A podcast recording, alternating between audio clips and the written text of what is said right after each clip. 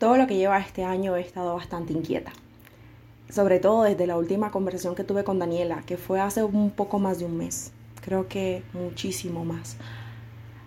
Y ella hizo que despertara un celo en mí por pelear por lo mío. Concentrarme más en los sueños, en los proyectos que tengo y en ser mi prioridad. Han pasado muchas cosas desde entonces. Abrí dos canales más uno de YouTube y otro de TikTok. Aparte de las que ya tengo, que son Instagram y este podcast que puedes escuchar en Spotify. ¿Por qué te cuento todo esto? Porque estoy tratando de ir por el mejor camino para mi vida y de usar todas las herramientas que tenga la mano a favor de lo que sé y estoy segura que es mi propósito y la luz a final del túnel, lo que considero la verdad. No sé si hasta este punto ya sabes cómo le pondremos de título a esta conversación, pero si aún no lo sabes, te comento que le pondremos como título a esta conversación Buscando la verdad, porque creo y estoy segura que más que cualquier cosa en este mundo, vivimos buscando la verdad todo este tiempo por los siglos de los siglos. Amén. Y quiero apoyar esta conversación con un episodio puntual de la vida de Elías que estoy que me cuento desde el episodio anterior, que se encuentra en Primera de Reyes 19, pero antes déjame ponerte en contexto para que estemos en la misma sintonía. La ciudad de Samaria estaba pasando por una situación terrible. Hace tres años que no llovía y todo esto trajo como consecuencia una escasez de alimentos impresionante. Hasta que un día Dios le habla a Elías y le dice que vaya a ver al rey de Israel de ese entonces, a decirle que va a volver a llover, que Dios va a hacer que vuelva a llover. Elías va, pero antes de dar ese mensaje, arma un que pleito que solo podía armar él. Les llama la atención por adorar a otro Dios que no es el Dios verdadero. Les reta delante de todos a demostrar a los profetas del Dios falso quién es el Dios verdadero. No solo eso, luego de haber hecho el quecho, ganó el reto y junto con el pueblo van y matan a los profetas del Dios falso. Y al final de todo esto, da el mensaje y se va luego de que pasa todo este show, porque te lo juro que no tengo ni idea si Dios le mandó a hacer todo este show extra que él hizo. Solo Dios y Elías lo sabrán y acá entre nos. Cuando esté en el cielo, me le acercaré a Elías a preguntarle, ¿por qué tanto show? Volviendo al punto, luego de que pasa todo ese show, Jezabel, la esposa del rey, se entera de todo lo que sucedió y le manda un mensaje de amenaza. Y esto a Elías le asusta tanto que no solo sale huyendo, sino que le bajonea a tal punto de quererse morir. Y aquí me surge otra pregunta y es ¿qué pasó? ¿Cómo te puedes asustar por una amenaza de alguien y pedirle a Dios que te quite la vida cuando recién acabas de vivir un momento increíble del favor de Dios? ¿Cómo en un momento se te puede desdibujar la imagen de Dios que tenías tan nítida a causa de una situación amenazante, no entiendo. O sabes que sí, sí entiendo porque todos pasamos por lo mismo. Cada cierto tiempo paso por eso y justo estoy pasando por eso. Estoy confundida. Esto habló Ezequiel Fatore en su mensaje Ni premio ni castigo, que, que más o menos decía que uno tiene programado en su cabeza esta idea de que el éxito y el respaldo de Dios es sinónimo de que todo te irá bien todo el tiempo 24/7 y que no debe haber cabida para las frustraciones, dolor, fracaso y a la más mínima sensación de estas, de alguna de estas en nuestra vida significa que, que en algo andamos mal, algún pecado oculto o cualquier cosa y nos confunde. Pero no siempre es así. No todo fracaso significa que todo anda mal y no toda frustración quiere decir que te alejaste de Dios o viceversa. Son cosas que pasan. Y aunque no lo queramos hace parte del paquete de la vida y de nuestra evolución diaria en la tierra. El problema no es que te frustres o fracases o tengas miedo. Lo realmente importante es qué hacemos cuando nos sucede. Elías se asustó tanto que huyó. Dejó a su ayudante en otro lado y anduvo por un día en el desierto. Después se sentó debajo de un arbusto y estaba tan triste que se quería morir. Le decía a Dios, Dios ya no aguanto más quítame la vida, pues no soy mejor que mis antepasados. Después, ahí mismo se acostó y se quedó dormido y al rato un ángel lo tocó y le dijo, levántate y come. Elías miró y encontró cerca de su cabeza un pan recién horneado y una jarra de agua. Así que comió, bebió y se acostó de nuevo. Luego el ángel fue por segunda vez. Le tocó y le dijo, levántate y come, pues el viaje será largo y pesado. Entonces Elías se levantó y comió y bebió, y esa comida le dio fuerzas para viajar durante 40 días, 40 noches más. ¿Qué haces cuando estás confundido? A mí la confusión me desespera. Me pone más ansiosa, me hace desconfiar y ser mucho más reservada me desequilibra. No sé cómo es tu relación con la confusión, pero creo que todos estamos de acuerdo con algo y es que a nadie le gusta estar confundido. Al comienzo te conté que se me ha despertado un celo por pelear por lo mío, de reconstruir y concentrarme más en mis sueños y lo que estoy segura que es mi propósito. Se me dio una orden en mi interior, renunciar a mi empleo y renunciar para siempre. Estaba decidida, empoderada, armada de valor. Hacé mi carta de renuncia, pero no se me aprobó. Sin embargo, al mantenerme firme, no les quedó de otra más que aceptar, pero para terminar dos meses más adelante, tenía la fe de un niño. No sabía cómo me iba a ir en el futuro, si iba a fracasar o no. Solo veía un mundo de Narnia tras el cierre de mi ciclo laboral, así lo describí. No tenía ni idea cómo iba a generar los mismos ingresos o más de lo que ganaba. No tenía ni idea de lo difícil que sería. Bueno, para serte sincera, sí tenía algo de idea de lo difícil que iba a ser. Pero solo estaba concentrada en que iba por el mejor sendero para mi vida y que esa vida iba a ser increíble con todas sus complicaciones porque Dios estaba conmigo. Hasta que un día leyendo el libro de la carencia y la abundancia de Carlos Fraija, justo en la segunda parte me llené de muchísimo miedo. Todo ese valor, toda esa convicción se fueron al suelo con cada una de las preguntas que me hacía provocando en mí que se desdibujara la manera en la que veía este gran e increíble paso que iba a dar, me asusté. Me asusté porque a la luz del libro y el razonamiento financiero no estaba lo suficientemente lista para dar este paso. Que en realidad me faltaban meses, años, volver a vivir para lanzarme y me ataqué. Y aprovechando que estaba sola en mi casa comencé a llorar y le pregunté a Dios por qué todo tenía que ser tan complicado. ¿Por qué este y cada uno de mis sueños tenía que ser tan inalcanzables? ¿Por qué me tenía que gustar el deporte más costoso del planeta? ¿Por qué me tenía que gustar y robar el sueño de un chico que vive a miles y miles y miles de kilómetros de distancia y que andaba más ocupado que el Papa? ¿Por qué no podía ser más sencillo, más simple, más alcanzable? Lo saqué todo hasta quedarme sin energía física y mental. ¿Qué haces cuando estás confundido? Elías se aisló y en medio de la soledad sacó todo lo que tenía por dentro sin importarle hacer un filtro a ninguna de sus palabras hasta tal punto de agotar todas sus energías y terminar dormido. Justo en ese momento de debilidad, vulnerabilidad, aparece un ángel y le dice dos cosas, come y bebe. Al escucharle, observa que cerca de su cabeza había pan y agua. Come y bebe y vuelve a dormir. El ángel vuelve, hace y dice lo mismo y esta vez agrega, el viaje será largo y pesado. Elías come, bebe y viaja hasta encontrar una cueva. Ser sincero te hace libre. Aligera tu carga, te permite ver la gracia y el favor de Dios en tu vida y te ayuda a seguir adelante, pero hay un tema con ella. La sinceridad, sin un propósito claro aunque permite que avances, no te lleva tan lejos como le esperas. Se traduce a queja y te saca de un mal tiempo solo para llevarte a otro. Elías sale del desierto y entra a una cueva y esta vez no le busca al ángel, sino que le busca a Dios y le dice, ¿qué haces aquí? Dios llama su atención, pero no solo a él, sino a ti y a mí. ¿Qué haces aquí? ¿Sabes? Al buscar la verdad no puedes encontrarla si sigues el mismo patrón. Exige un cambio de dirección, de mentalidad, de acción. La verdad exige riesgos.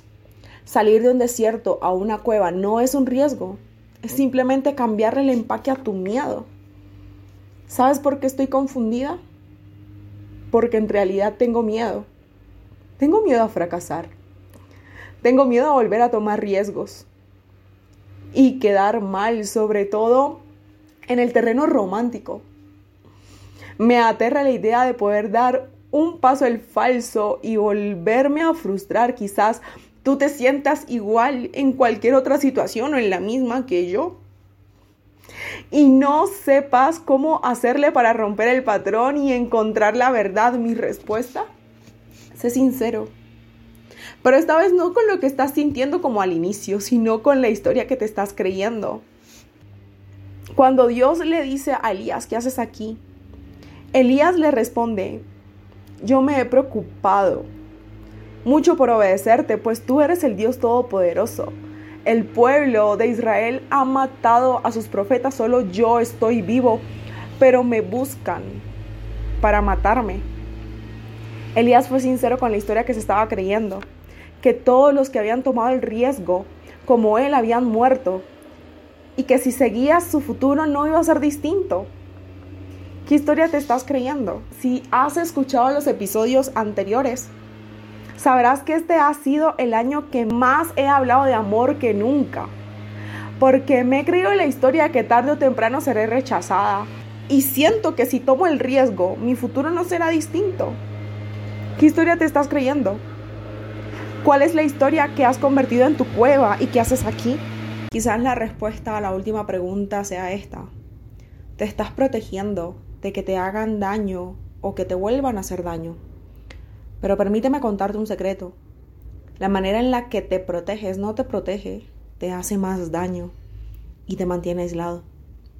Dios luego de escuchar las razones de Elías busca llamar nuevamente su atención y de cambiar la dirección de todo su ser.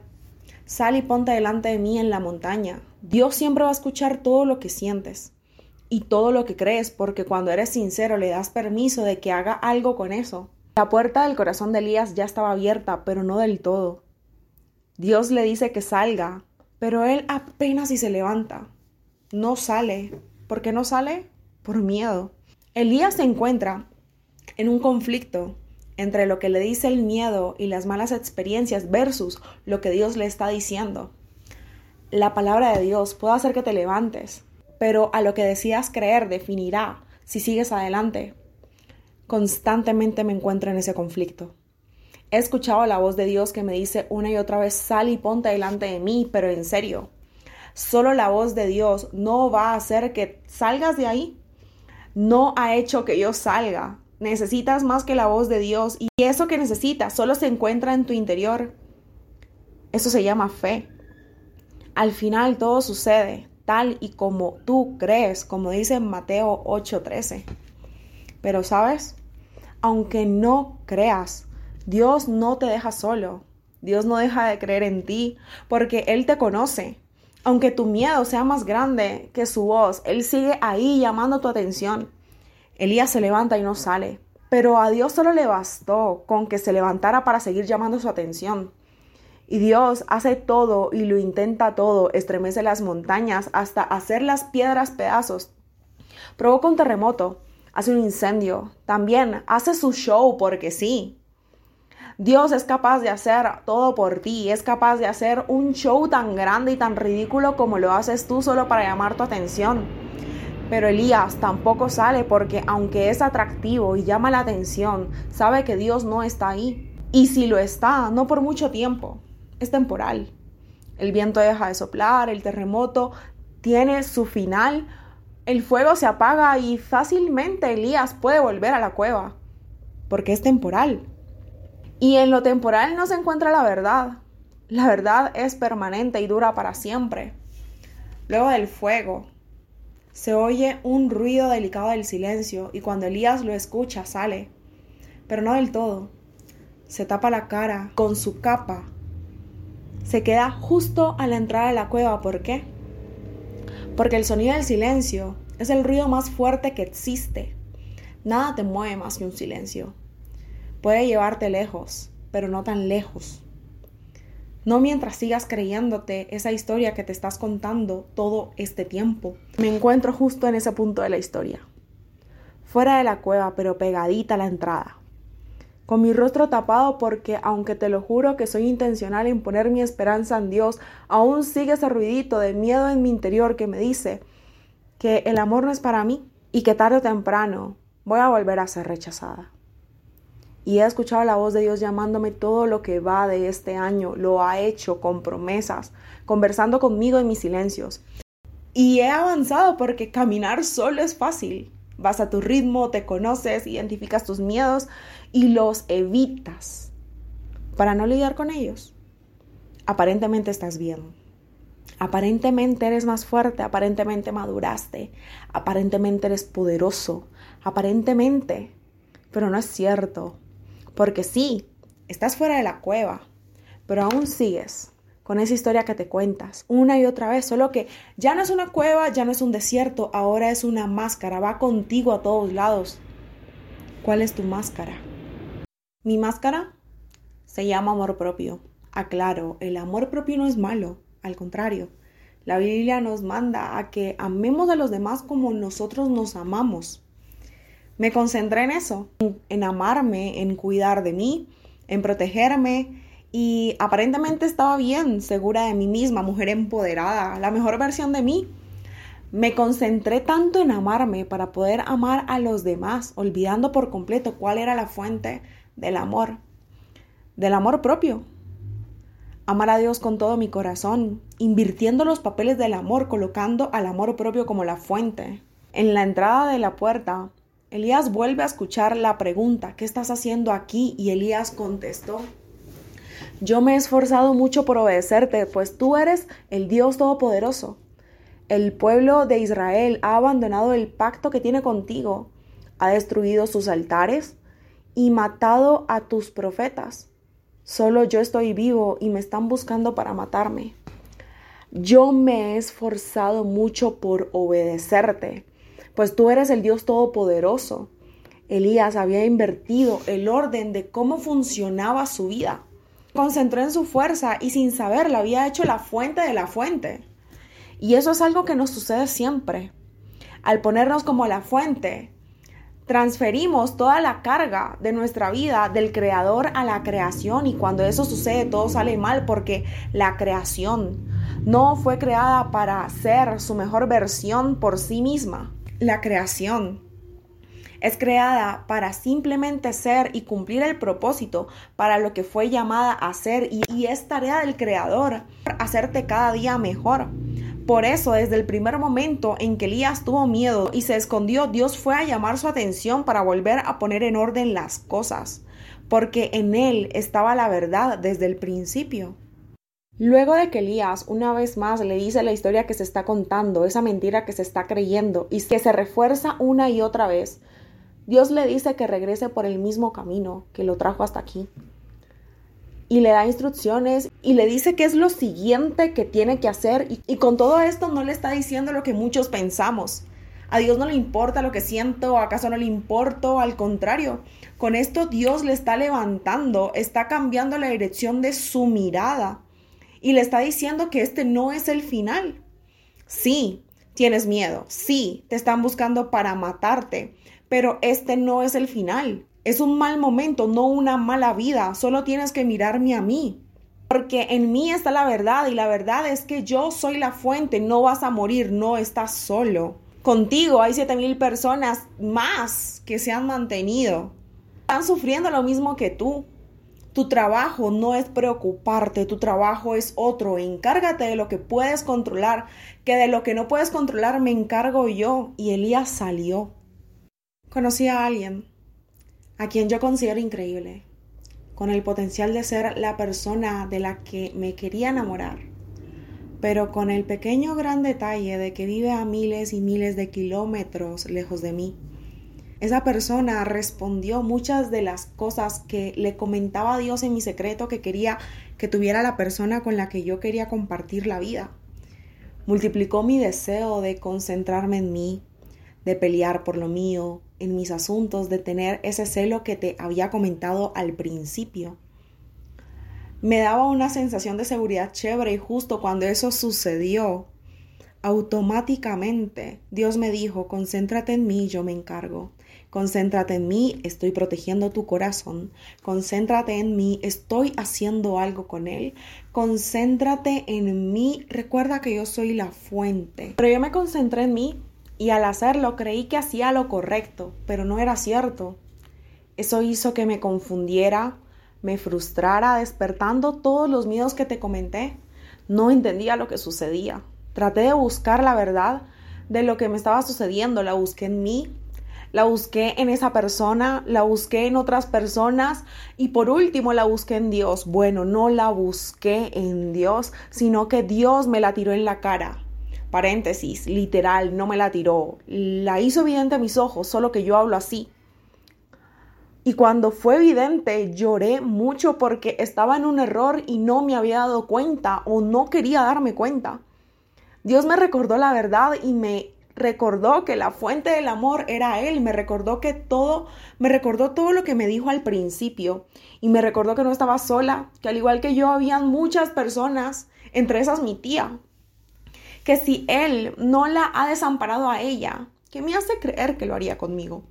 Mis malas experiencias no definían el rumbo de mi vida porque era Él quien lo definía que no tenía que andarme preocupando porque ese era su trabajo. A los dos días volvió la paz a mi vida.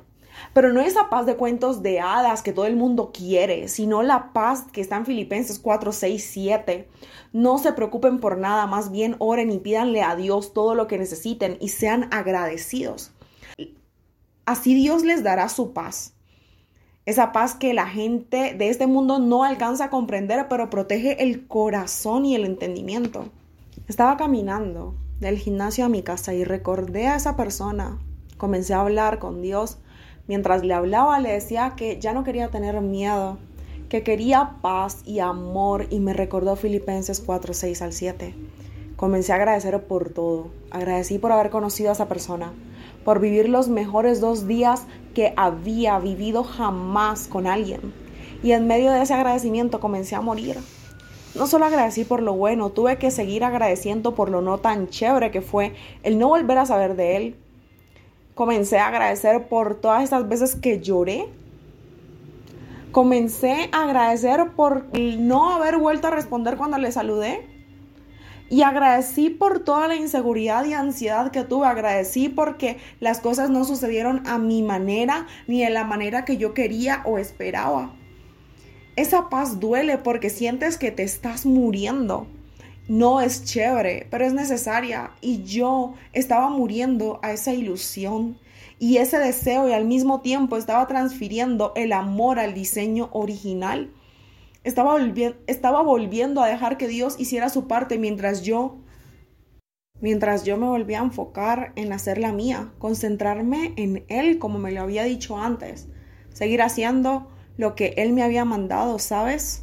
Cuando estamos en búsqueda de la verdad, lo que siempre queremos es una respuesta tan evidente que haga que desaparezca todos nuestros problemas, que va a dejar de doler eso que tanto te duele, que de manera instantánea se cumplan nuestros deseos, que todo va a ser color de rosas.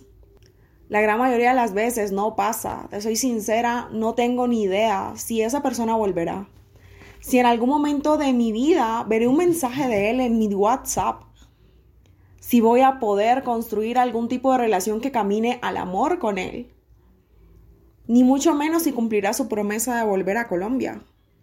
No lo sé. Lo único que sé es que lo que tengo que hacer es concentrarme en Él, en Dios, en lo que Él me dice. Y como me dijo ayer, esperar en Él porque Él es el camino, la verdad y la vida y no hay mayor verdad que esa. Si llegaste al final de este episodio te agradezco un montón. Espero que haya sido de mucho y de gran valor para tu vida y tu corazón. Espero que esto te ayude a que la verdad te encuentre y compartirlo, compartirlo con todos tus amigos, conocidos, darle me gusta, escucharlo una y otra vez. Me ayudas un montón con eso. Te mando un abrazo y pues nada, nos vemos pronto.